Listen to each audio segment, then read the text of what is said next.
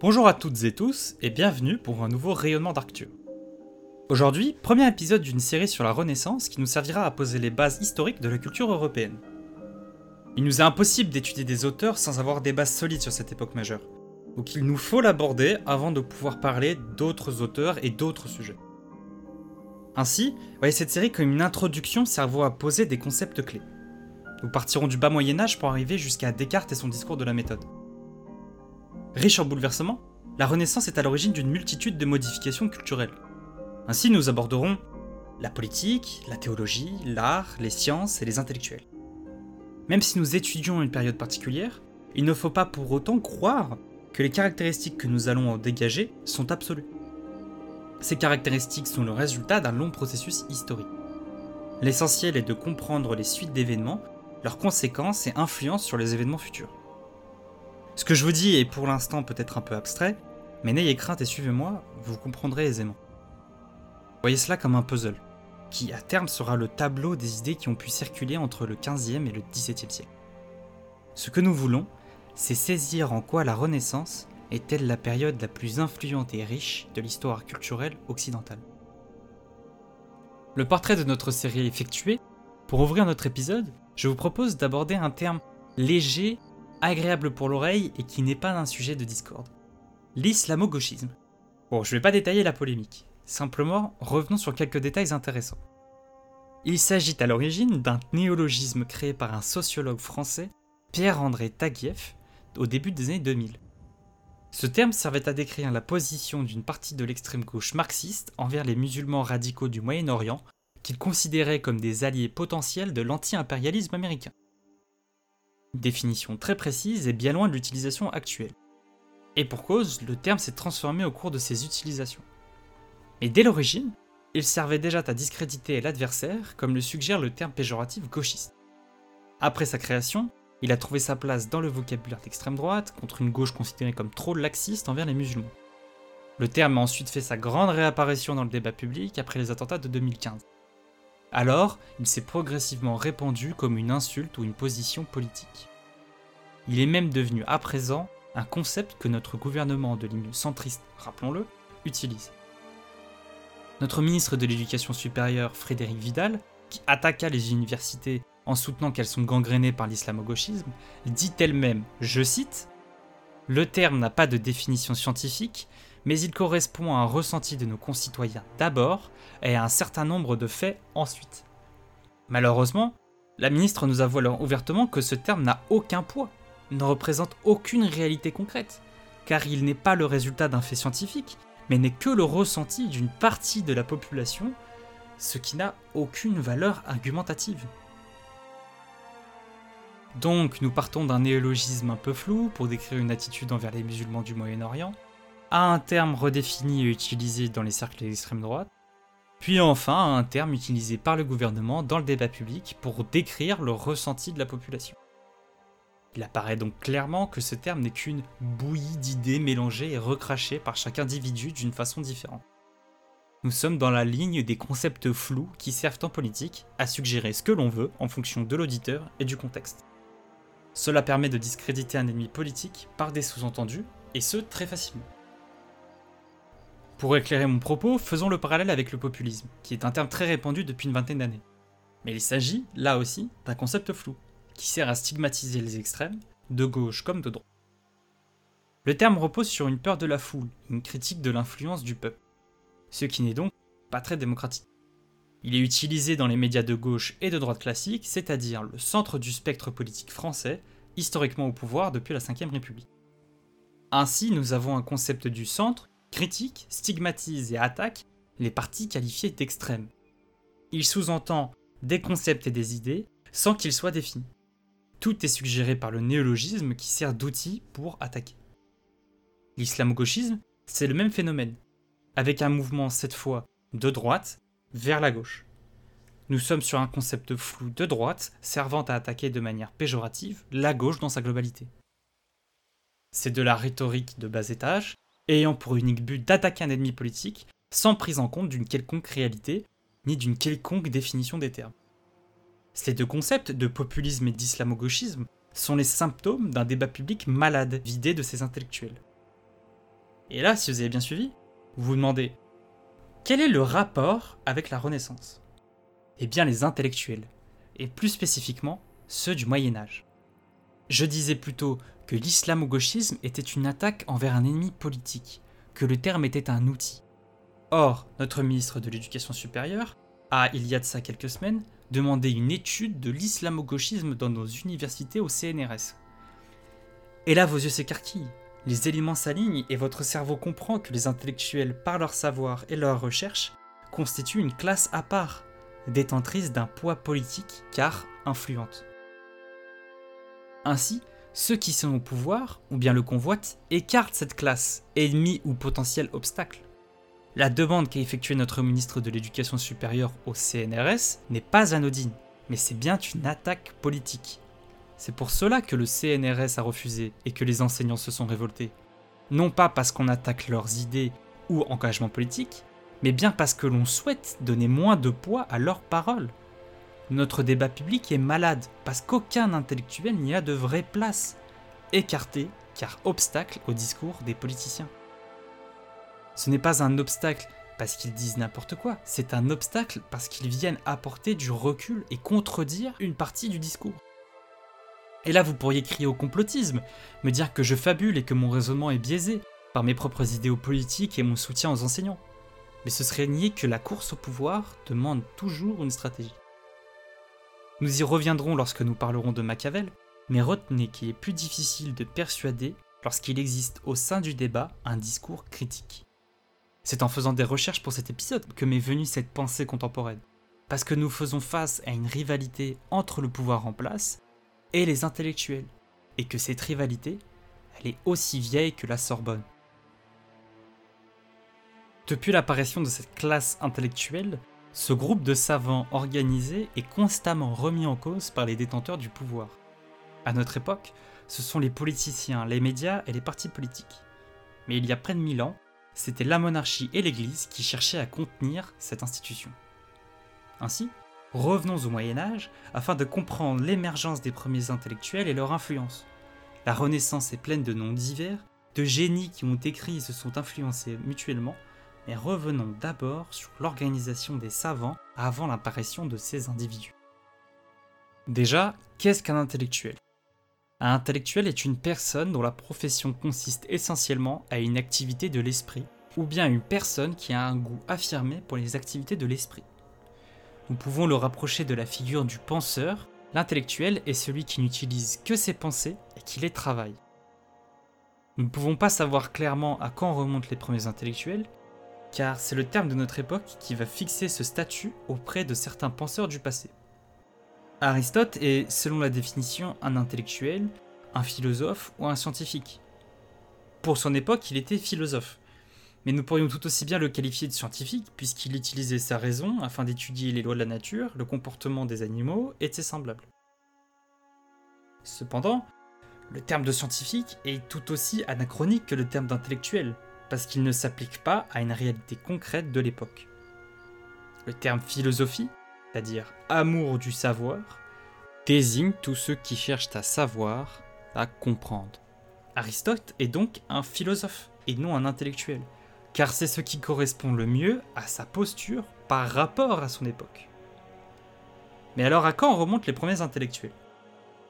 Déjà, le terme, tel que je l'ai défini, n'est apparu qu'à la fin du XIXe siècle, lors de l'affaire Dreyfus. Il nous faut donc être vigilants quant à son utilisation.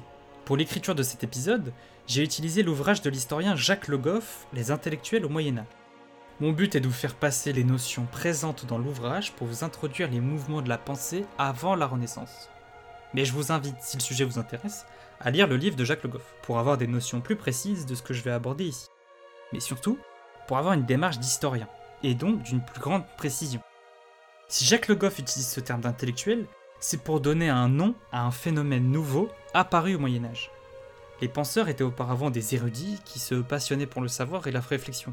Il n'existait nulle organisation à part quelques écoles dans la Grèce antique et la Rome antique, et dans des monastères qui ne formaient le clergé qu'à l'étude des textes. Nous sommes sur quelque chose de disparate et souvent proche du pouvoir.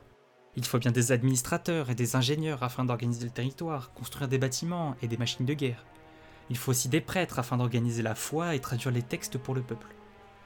Mais avant l'époque moderne, on ne parlait pas encore d'intellectuels, car il n'existait pas de séparation stricte entre la théorie et la pratique.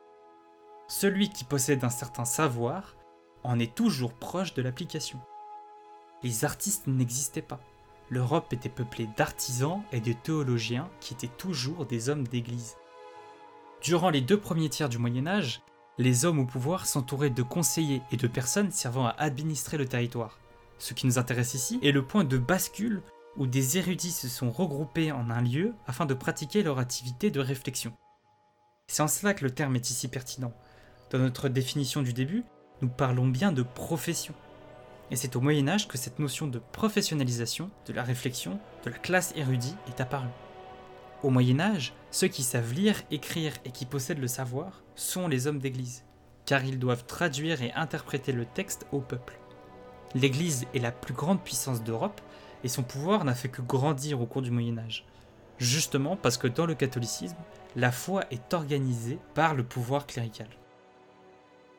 Bref, l'idée de métier de la pensée et de l'esprit qui se regroupent dans une institution pour organiser le savoir et en produire était complètement inexistante de l'histoire de l'Europe. Maintenant que le terme d'intellectuel a été défini, posons-nous la question du Moyen Âge. Qu'est-ce que c'est, au final, le Moyen Âge?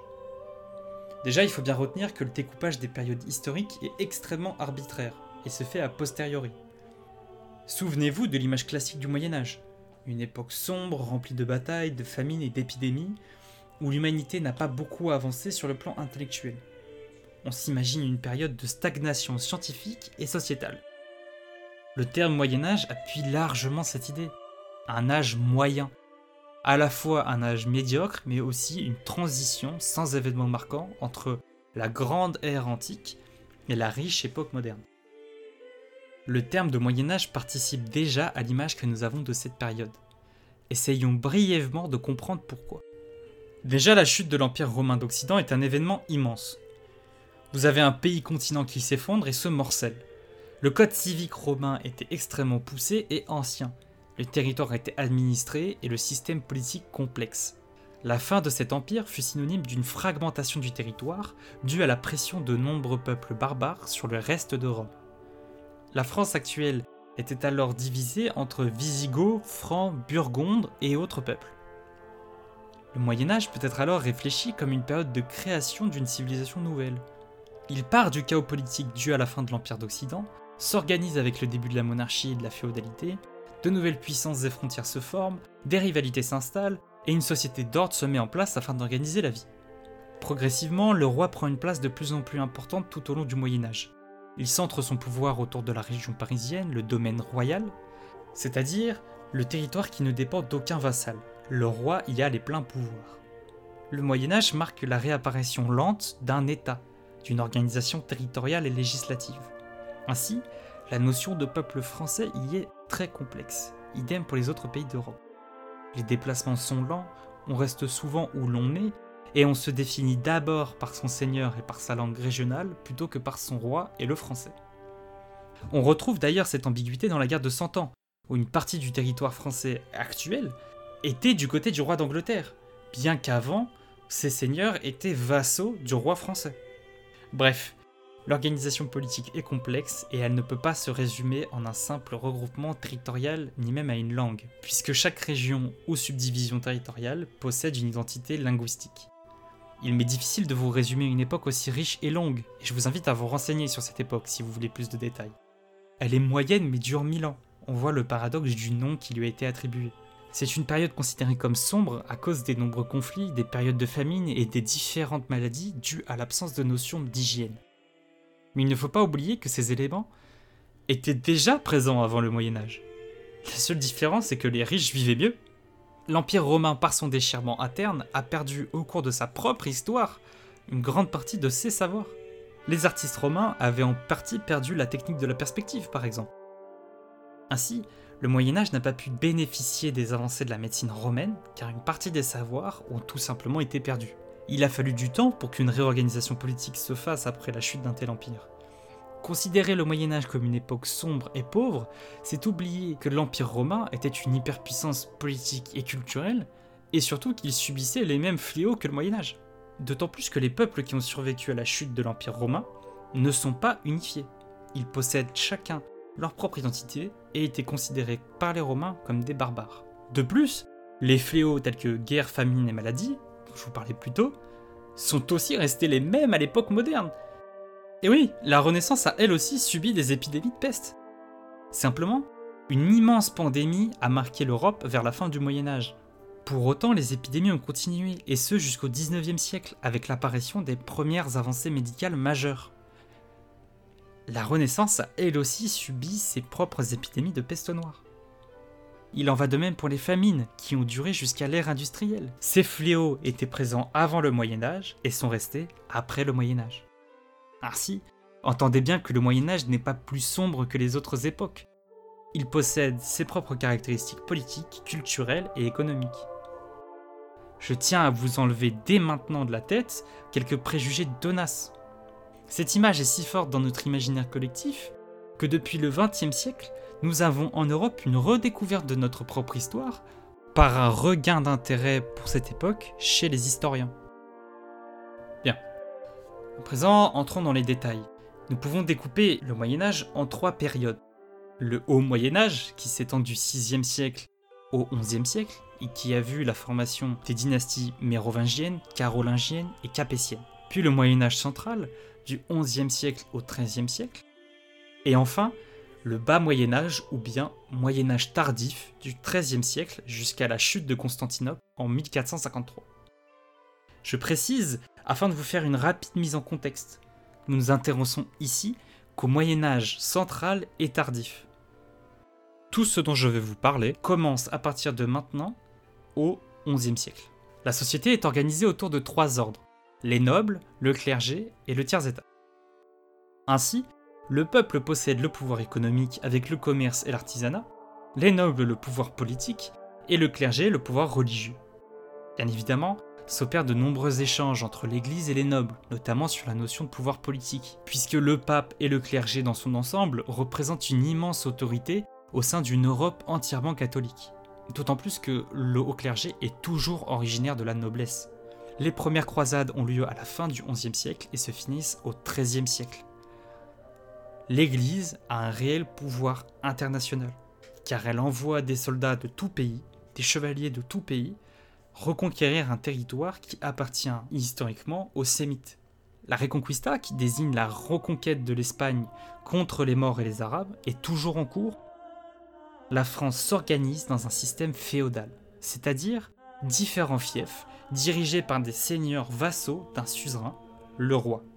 Ce système est multiscalaire, c'est-à-dire qu'un seigneur pourra avoir des vassaux et être lui-même vassal du roi.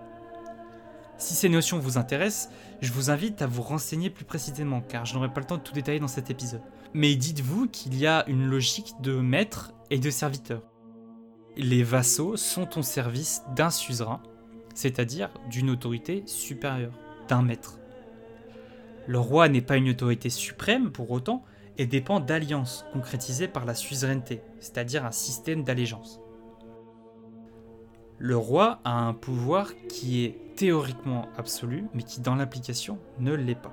Il existe des lois permettant l'unité du royaume, notamment les devoirs qu'ont les vassaux de donner financement et troupes si le suzerain entre au conflit.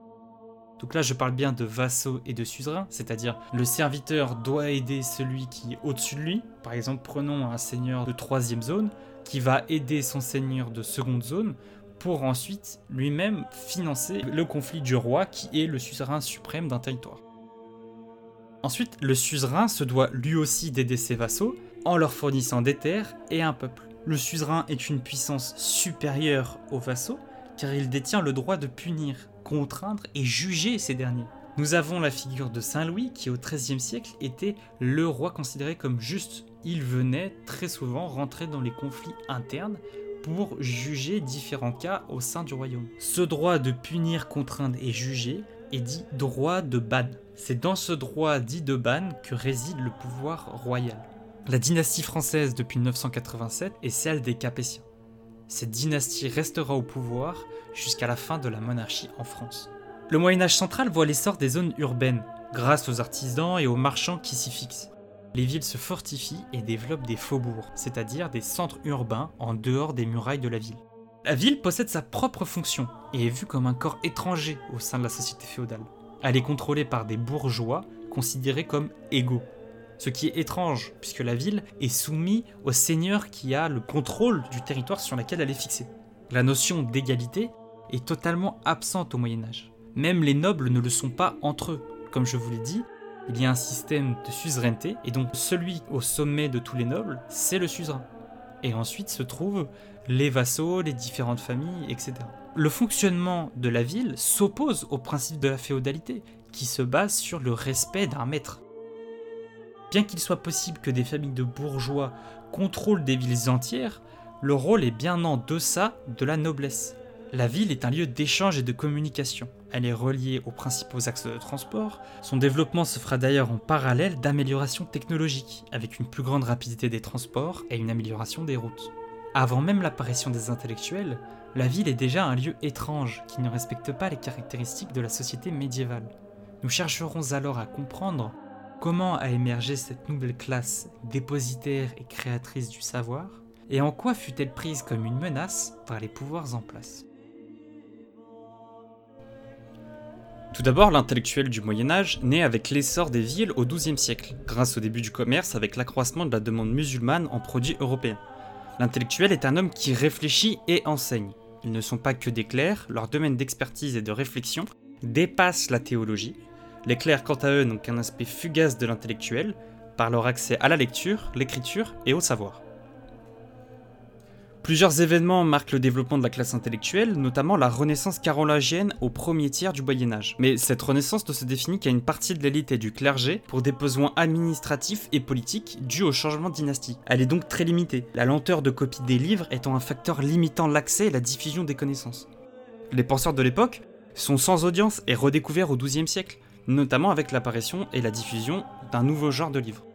L'intellectuel du XIIe siècle est un professionnel, avec comme matériaux les anciens, le texte sacré et comme technique principale la dialectique antique.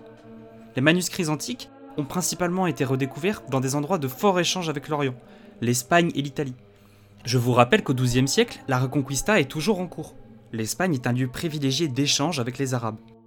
Le langage scientifique occidental est le latin, mais s'opère une redécouverte du grec grâce aux échanges avec l'Orient et l'Afrique du Nord, parce que ces derniers avaient gardé les textes originaux grecs. Ainsi, c'est la redécouverte de la philosophie, des mathématiques, de l'astronomie, de la médecine, de la physique, de la logique et de l'éthique. Tant de sujets redécouverts et qui avaient plus ou moins été euh, mis de côté, voire avaient disparu à cause de la perte des textes. On apprend la poésie de Virgile, on redécouvre Platon que l'on oppose à Aristote parce que ce dernier n'avait pas été oublié. Aristote reste le grand philosophe du Moyen Âge. Arrivent aussi les découvertes et inventions d'Orient en sciences, les chiffres hindous par exemple. Les centres de la culture chrétienne vont alors devenir les centres intellectuels de l'Europe. C'est ce qui va faire de la France l'héritière de la Grèce et de Rome. L'apparition des intellectuels est un événement spontané, il n'est pas le résultat d'une volonté de créer une classe. Ce sont des hommes d'église qui ont voulu explorer de nouveaux territoires de réflexion et s'émanciper de la logique ecclésiastique. Ainsi, à travers de multiples exemples, nous verrons dans un premier temps quelles étaient les caractéristiques de ces intellectuels. Commençons par un exemple précis, Abélard. Considéré comme le premier professeur par Jacques Le Goff dans son ouvrage Les intellectuels au Moyen Âge, Abélard naît en 1079 et mort en 1142. Il est un philosophe, dialecticien et théologien. Il établit son enseignement sur la rive gauche de Paris et fixe ainsi le destin de ce quartier. Il est le père de la scolastique, c'est-à-dire la philosophie médiévale enseignée dans les universités. La scolastique vise à concilier la philosophie grecque avec la théologie chrétienne. Attardons-nous sur l'étymologie de scolastique. Le mot signifie école en latin et en grec. Mais en grec, il signifie aussi loisir. Ainsi, le terme peut désigner le loisir consacré à l'étude.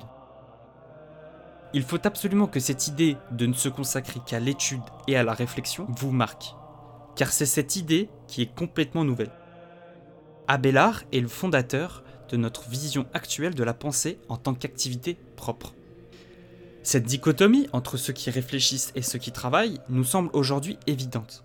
Mais au Moyen Âge, la seule dichotomie qui existe est celle des travailleurs et des oisifs. Les oisifs sont les nobles et les clercs sur qui repose la sécurité et le salut du royaume. Les travailleurs sont le reste de la population. Ainsi, l'étude doit servir un but au Moyen Âge, régner ou prier. L'idée d'une étude par loisir ou volonté de mieux comprendre le monde est un changement majeur dans la rigidité de la société médiévale, où les idées sont figées.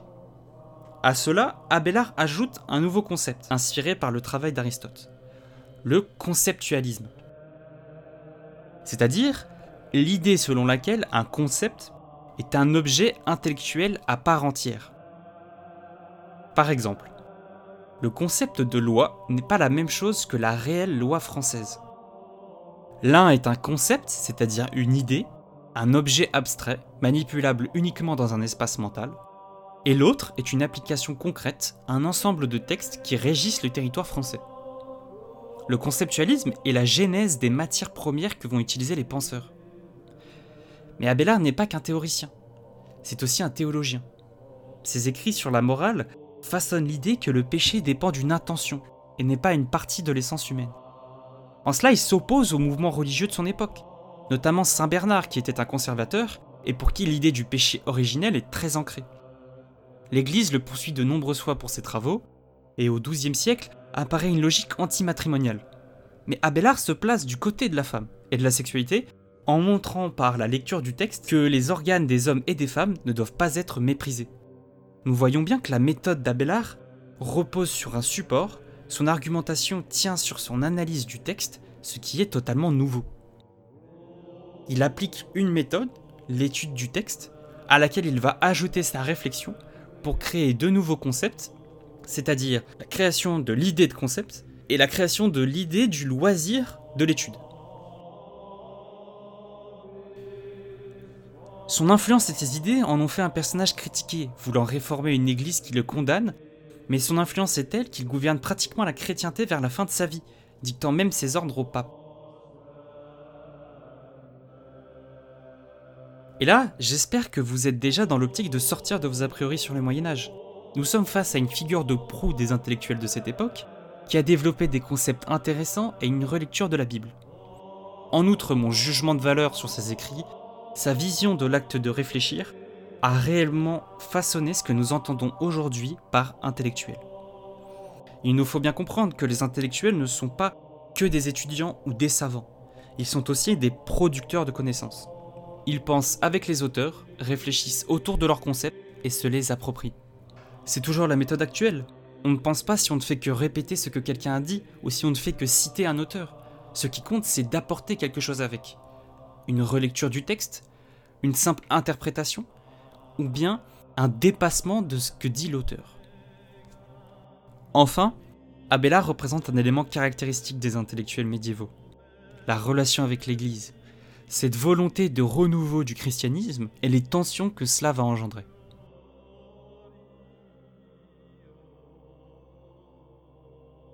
À présent que nous avons étudié cette figure de proue des intellectuels, ce modèle de l'intellectuel du XIIe siècle, nous pouvons aborder d'autres mouvements qui ont existé en parallèle et qui vont étudier ou avoir une approche de la connaissance qui vont être légèrement différentes. Car rappelez-vous, les intellectuels sont un mouvement spontané. Ainsi, en fonction de la situation géographique, les idées sont différentes. Prenons un exemple les Gauliards, qui eux vont avoir leur spécificité dans leur classe socio-économique. Ils sont des étudiants pauvres et vagabonds de Paris. Les thèmes de leur poésie s'attaquent âprement à la société très ordonnée du XIIe siècle. Ils chantent le vin, le jeu et l'érotisme. Ils s'attaquent à tous les représentants de l'ordre du Haut Moyen Âge, ils détestent les grossièretés du monde paysan et s'attaquent violemment aux moines et aux nobles guerriers qu'ils considèrent comme d'immondes privilégiés. En somme, ce sont de vrais cyniques dignes de Diogène de Sinope.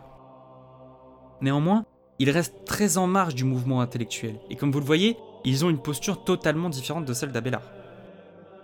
Ainsi, ils vont disparaître au XIIIe siècle par manque d'intégration au monde universitaire. Comme ils s'opposent en opposition avec l'entièreté du reste du monde, ils ne vont pas réussir à s'intégrer et donc pérenniser leur existence. Là, je vous ai parlé d'une catégorie particulière, que sont les Gauliards, mais nous pouvons aussi parler, par exemple, de la ville de Chartres, qui est le centre scientifique du XIIe siècle.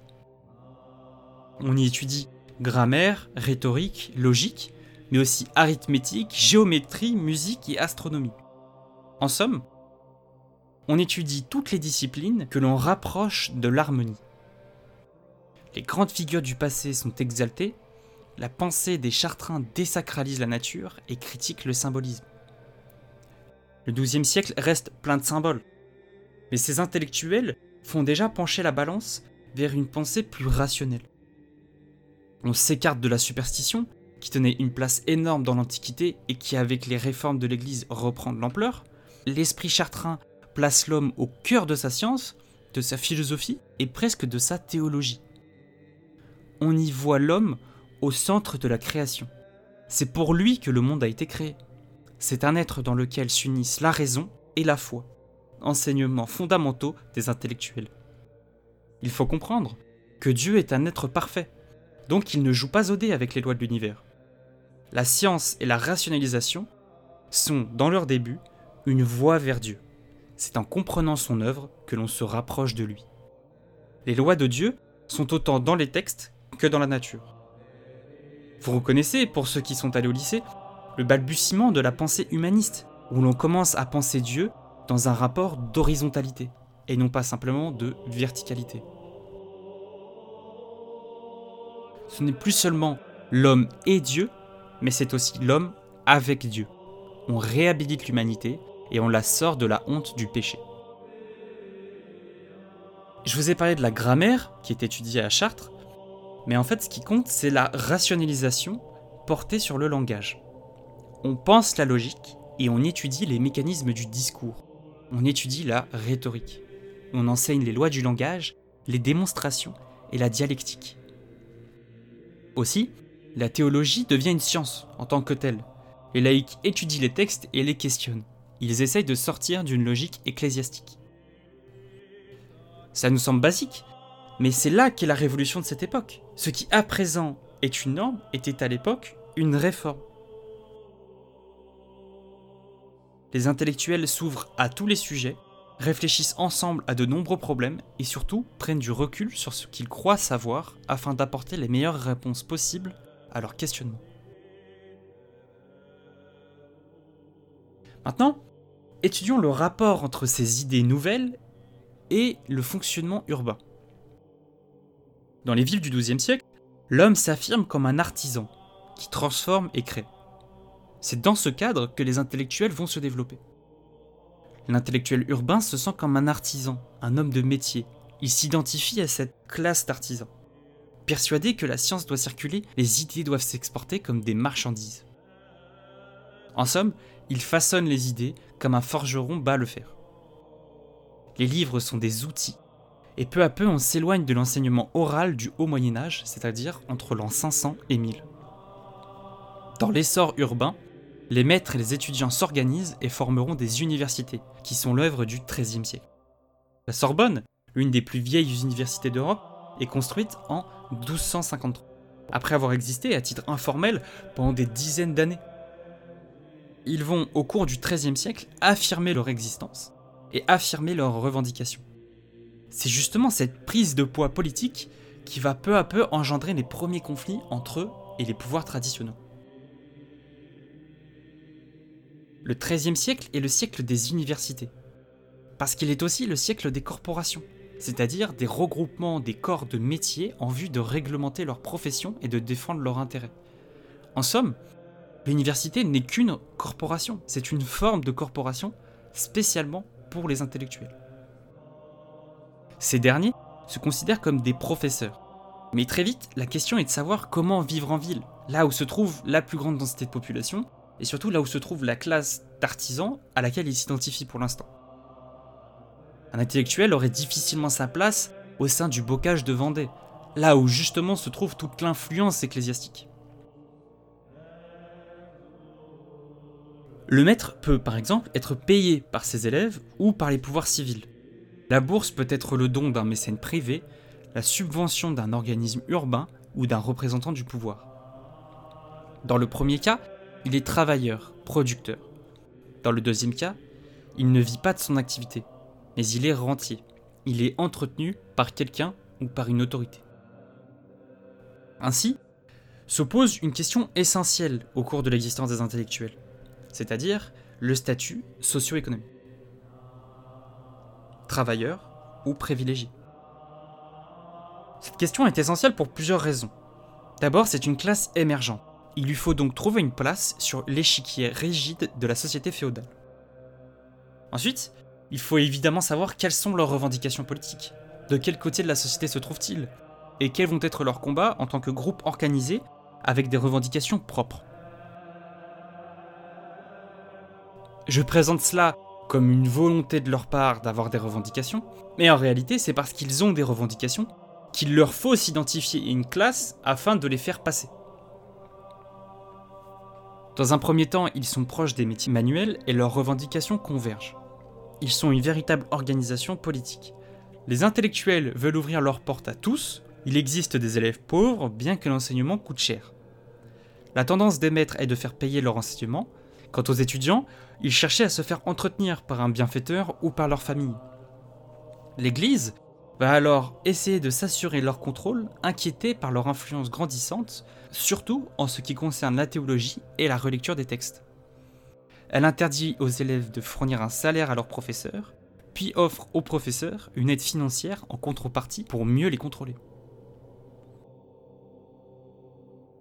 Comme le montre l'exemple d'Abélard, les intellectuels fournissaient une relecture des textes antiques et bibliques, ce qui ne plaisait pas à l'Église, car c'était contredire leurs paroles et les discréditer un contexte de crise de la foi.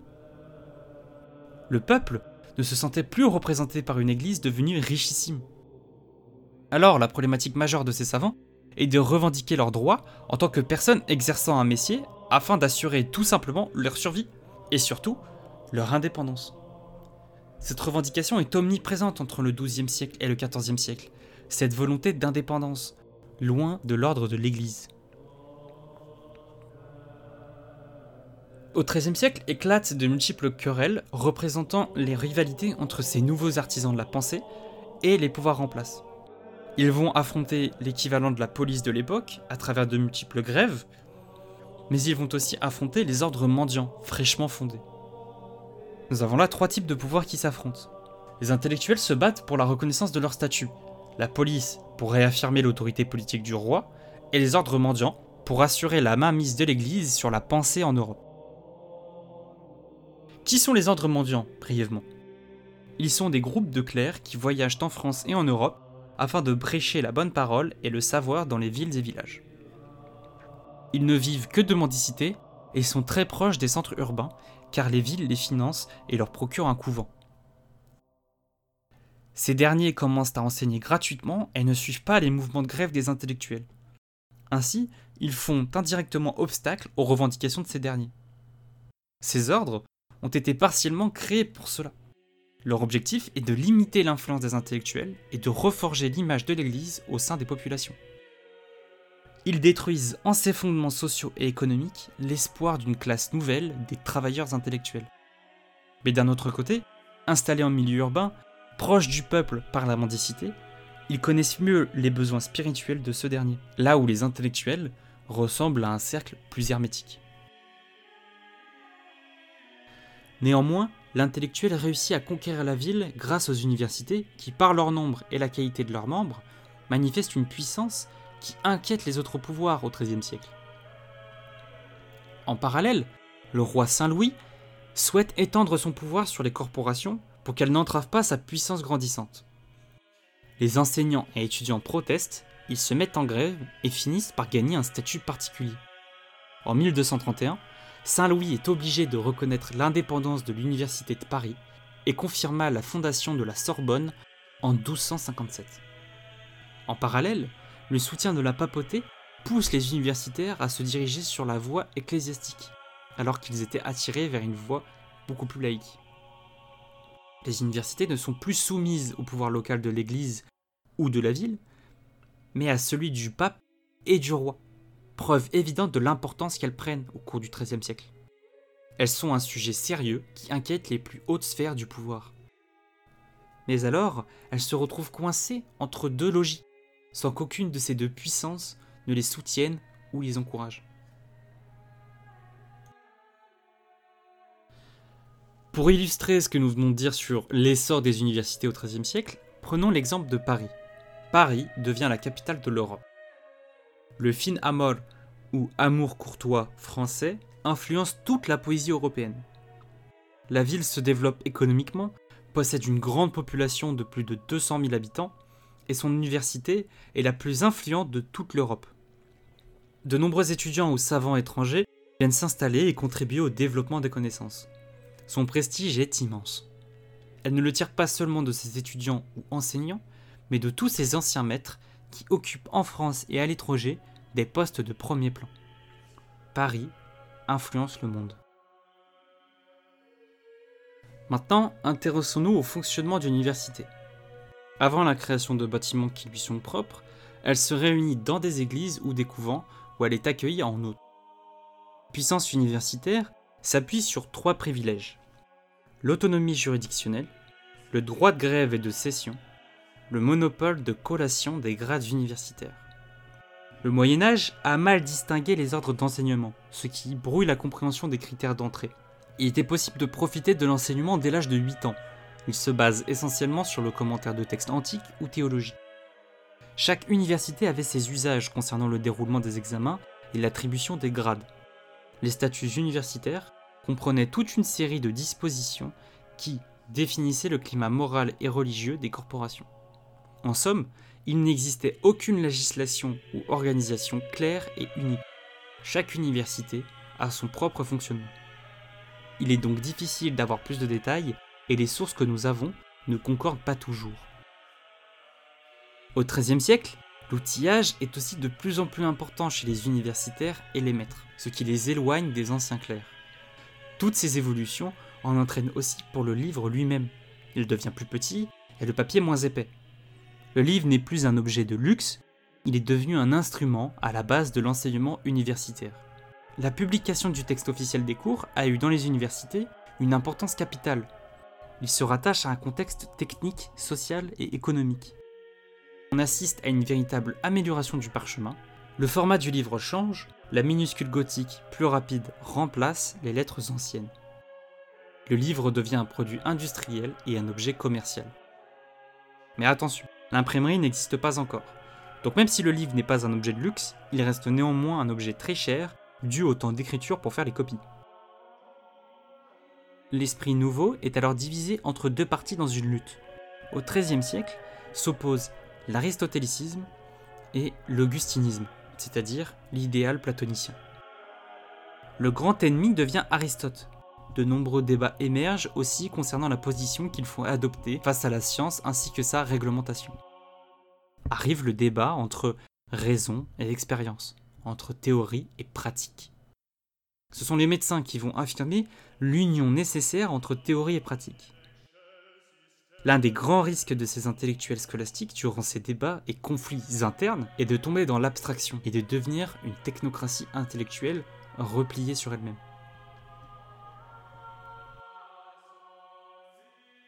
À présent, voyons ce qu'il est advenu de cette classe à la fin du Moyen Âge. Que s'est-il passé après le XIIIe siècle? Eh bien, la fin du Moyen-Âge est une période de mue. Arrêt de l'essor démographique, famine, grande peste, perturbation de l'économie et des échanges en matières premières, le tout saupoudré par de nombreuses guerres qui ravagent l'Europe, notamment la guerre de Cent Ans. La proximité avec le prince devient alors essentielle afin de s'assurer pouvoir richesse, mais aussi prestige et pérennité. Ce contexte fait progressivement disparaître l'intellectuel pour le remplacer par un personnage nouveau l'humaniste. Ce sont les intellectuels du Moyen Âge qui ont permis la mise en place de ce remplacement des savants. L'universitaire de la fin du Moyen Âge n'est plus un travailleur, mais il est intégré au groupe privilégié. Ce sont les raisons d'ordre financier qui pousseront les universitaires vers les nouveaux centres de richesse, vers la cour des princes et l'entourage des mécènes ecclésiastiques et laïcs le nombre d'étudiants pauvres qui reçoivent enseignement et grade décline fortement au cours du XIIIe et XIVe siècle. très rapidement, des dérives apparaissent. Il me faut rappeler que les évolutions dont je parle sont minimes à l'échelle de la population, et même au sein des penseurs de l'époque. Les apports de cette période se font a posteriori. De même pour les humanistes, dans les grandes évolutions de l'histoire, le temps a toujours une place prédominante. Ces intellectuels sont une forme de réformateurs, qui, comme nous l'avons vu avec la figure d'Abélard, sont contestés par les conservateurs de l'époque et les différents pouvoirs théologiques et politiques. Le courant intellectuel bénéficie de cette tendance, mais en subit la dérive. La prise de recul, qui au XIIe et XIIIe siècle était le maître mot de la scolastique, devient au cours du XIVe et XVe siècle désuet. Les travaux manuels sont à nouveau dénigrés, le statut d'artisan n'est absolument plus revendiqué, ils sont devenus privilégiés grâce à leur statut particulier. Nous pouvons peut-être mettre cette décadence du mouvement sur le compte de la prise de pouvoir des intellectuels. Comme nous l'avons dit, c'est durant le XIVe et XVe siècle que les intellectuels jouissent d'une grande reconnaissance et d'avantages particuliers. Leur richesse et pouvoir leur fait perdre leur prise de recul. La raison perd en puissance et la foi prime. On suit aveuglement les idées de Roger Bacon sur la primauté de l'expérience et des dérives apparaissent. On est amené à croire que n'est vrai que ce que l'on voit, le reste n'existe pas. La raison est mise de côté et l'on se remet à nouveau aveuglement à Dieu. En vérité, victimes de leur remise en question, les intellectuels se sont piégés, enfermés dans un doute constant et absolu où Dieu ne pouvait être que la seule réponse. Évidemment, nous y reviendrons lorsque nous parlerons de Descartes, pour savoir comment faut-il douter, et jusqu'où pouvons douter. Pour s'élever dans la hiérarchie féodale, les universités adoptent les coutumes des groupes et individus de la classe à laquelle ils souhaitent appartenir. Ils mènent un train de vie de nobles afin d'entrer dans l'aristocratie. Ils font de leurs habits et des attributs de leurs fonctions des symboles de noblesse. Les fêtes s'accompagnent de réjouissances semblables à celles des nobles, balles, représentations théâtrales, tournois. On comprend alors pourquoi des personnes devenues aussi importantes et aussi éminentes ne veulent plus être confondues avec des travailleurs. Ce qui est normal au Moyen Âge, les nobles sont formellement interdits de travailler sous l'Ancien Régime, sous peine de perdre leur titre de noblesse. Nous avons là une forme d'oisiveté légalisée. L'opinion des intellectuels tient le travail manuel en profond mépris. La scolastique cède place à un retour à la sainte ignorance. La science rationnelle s'efface devant une piété affective. Les intellectuels ne sont plus que des savants, mélange entre l'Église et les nobles. Par leur volonté d'exister et de reconnaissance, ils se sont fait phagocyter par les groupes socio-économiques qui les méprisaient quelques siècles auparavant. Ensuite, avec le grand schisme et la guerre de Cent Ans, l'Université de Paris tend à devenir française dans son recrutement. En parallèle, les États commencent à prendre forme en Europe. Chacun d'entre eux tente d'obtenir sa ou ses universités afin d'augmenter son influence sur le reste du continent. Ce phénomène les pousse à entrer en opposition avec l'Église qui prônait l'idée d'une seule société universelle en Europe. Les conflits vont aussi réduire les apports des maîtres étrangers à la Sorbonne. La guerre de Cent Ans va expulser les Anglais et le schisme luthérien faire fuir le Saint-Empire germanique. Cependant, lorsque Paris tombe aux mains des Anglais pendant la guerre de Cent Ans, la Sorbonne va collaborer avec eux et fortement s'opposer à Jeanne d'Arc, plaire au roi anglais qu'il considère comme nouveau roi français ce que les futurs rois français ne lui pardonneront jamais. À partir de cet instant, ils essayeront toujours de limiter son influence et son indépendance. Enfin, au XVIe siècle, c'est-à-dire à la fin du Moyen Âge et au début de la Renaissance, la scolastique peine à se maintenir face aux attaques d'Erasme et de Rabelais. Ils font face à une scolastique dépravée, caricaturale et pleine de sophismes que les humanistes vont surtout rejeter se forment de nouveaux cercles partout en Europe, perméables à l'influence italienne de Pétrarque et de Cola di Rienzo. Il y a une opposition profonde entre l'intellectuel médiéval et l'humaniste de la Renaissance. L'humaniste se veut anti-intellectualiste.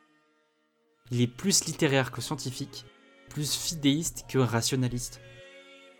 Platon, parce qu'il est poète, est alors considéré comme le philosophe suprême la forme parfaite de la philosophie devient le dialogue platonicien. Du monde de la ville, on est passé au monde de la cour.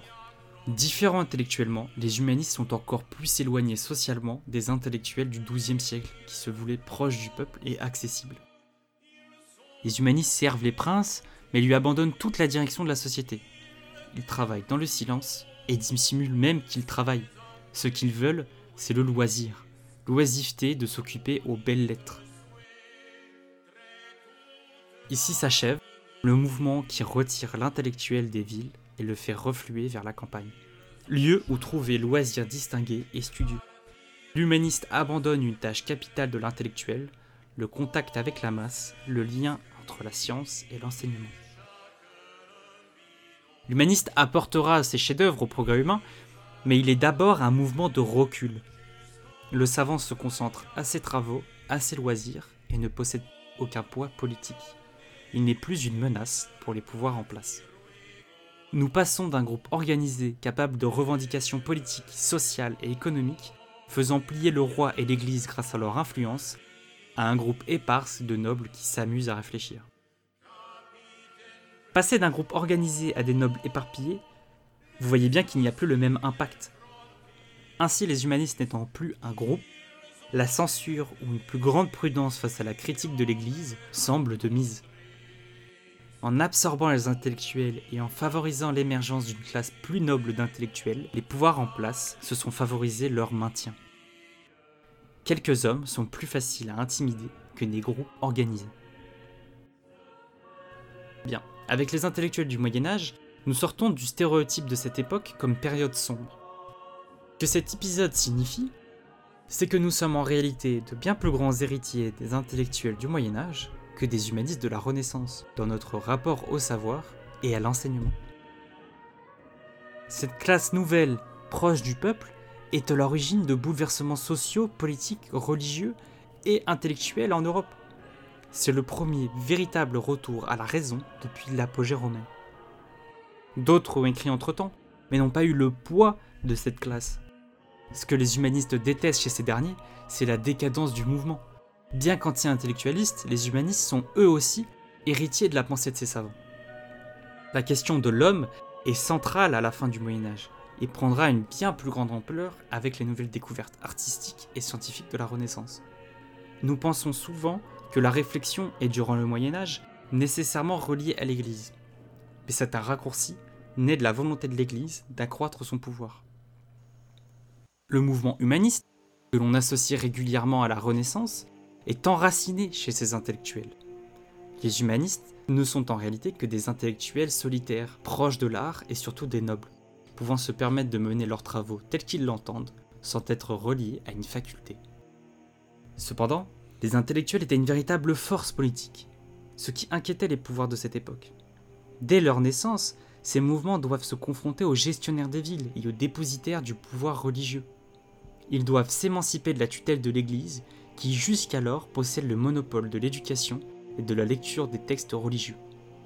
Parallèle, le roi dont le royaume n'est pas unifié essaye d'accroître son influence et son domaine royal.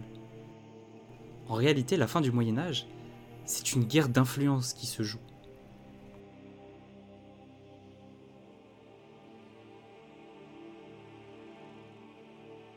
Alors, j'espère vous avoir convaincu de la véracité de mon propos en début d'épisode. Les attaques envers les intellectuels ne sont pas anodines. Elles ne relèvent pas d'un phénomène nouveau. Elles sont la démonstration d'une volonté de discréditer ceux qui apportent un point de vue différent de celui du pouvoir en place. Ce sont deux paroles qui s'affrontent. Ce n'est pas du complotisme, c'est la mise en lumière d'un phénomène très ancien. Diviser pour mieux régner. Si l'on ne peut obtenir le consentement de tous, alors il faut les diviser pour détourner l'intention et régner avec plus de facilité.